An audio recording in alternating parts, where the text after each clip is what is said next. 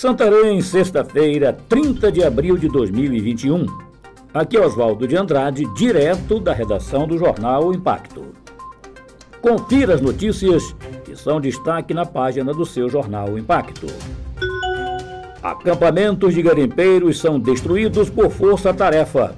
Último final de semana, na região entre os municípios de Itaituba e Jacareacanga, sudoeste do Pará, uma força-tarefa de órgãos federais promoveu a destruição de acampamentos e máquinas localizadas em garimpos ilegais. O Instituto Brasileiro do Meio Ambiente e dos Recursos Naturais Renováveis, IBAMA, o Instituto Chico Mendes de Conservação da Biodiversidade, ICMBio, com apoio da Força Nacional, reforçaram a fiscalização de crimes ambientais com foco nos garimpos em terras indígenas. Outdoor que questiona a gestão Valmir Climaco sobre recursos da educação é derrubado durante a madrugada. O outdoor da campanha pública realizada pelo Sindicato dos Trabalhadores e das Trabalhadoras em Educação Pública do Pará, Sintep, subsede de Itaituba, foi alvo de atentado na madrugada de quarta-feira, dia 28. A placa, que fica localizada às margens da rodovia Transamazônica, no centro comercial da cidade, veio abaixo após uma pessoa, possivelmente utilizando motosserra, cortar as peças de madeira que a mantinham erguida. Depois de concluído o atentado, a pessoa deixou o local em um veículo. Polícia Civil de Santarém prende traficantes colombianos e tira de circulação cerca de 150 quilos de drogas. A Polícia Civil de Santarém realizou, no dia 27, terça-feira, uma grande apreensão de drogas no bairro do Jaderlândia, na periferia da cidade.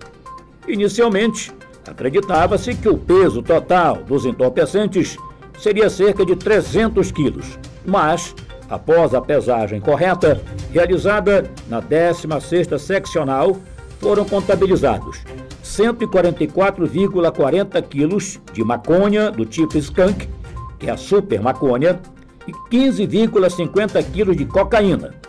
Segundo informações, toda a droga estava enterrada no quintal da casa, onde estavam as seis pessoas presas na operação.